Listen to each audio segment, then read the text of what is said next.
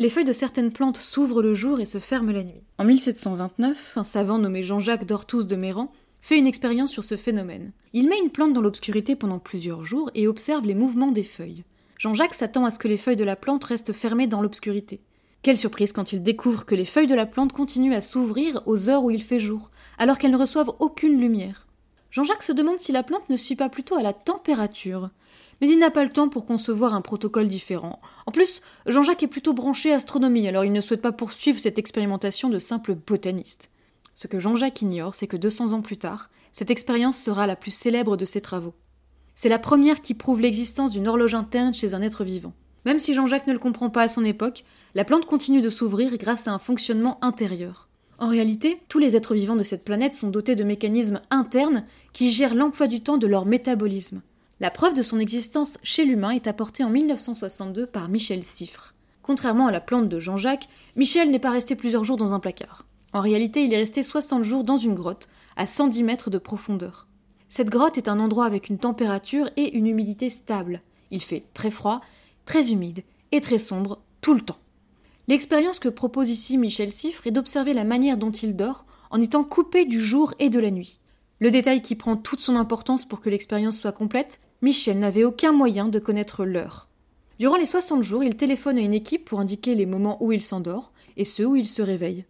C'est le moment où je devrais vous annoncer que Michel continue à dormir normalement toutes les nuits durant les 60 jours. Ce serait trop simple. En fait, au lieu de se réveiller à peu près toutes les 24 heures comme vous et moi, Michel se réveille en moyenne toutes les 24 heures et 30 minutes. Ce décalage de 30 minutes induit que Michel finit par ne plus être en phase avec l'alternance de jour et de nuit, rythmée sur 24 heures, dont nous avons l'habitude. S'il se réveille à 7 heures le jour 1, il se réveillera à 7h30 le jour 2 puis à 8h le jour 3, et ainsi de suite jusqu'à ce qu'il se réveille à 21h30 le jour 30. Quelque temps après, le chronobiologiste Jürgen Askoff aménage un bunker qui lui permet de reproduire l'expérience de Michel Siffre sur près de 400 personnes dans des conditions moins éprouvantes. La multiplicité des participants montre que chacun a un rythme différent. Certains se réveilleront toutes les 23 heures, alors que d'autres toutes les 25 heures. Mais tous continuent d'avoir des périodes de sommeil régulières.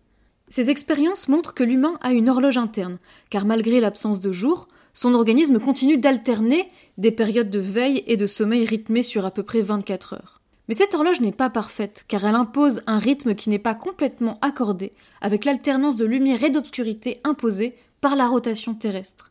En définitive, l'humain a besoin de la lumière du soleil, car elle est l'information dont se sert le cerveau pour remettre à l'heure son horloge imparfaite.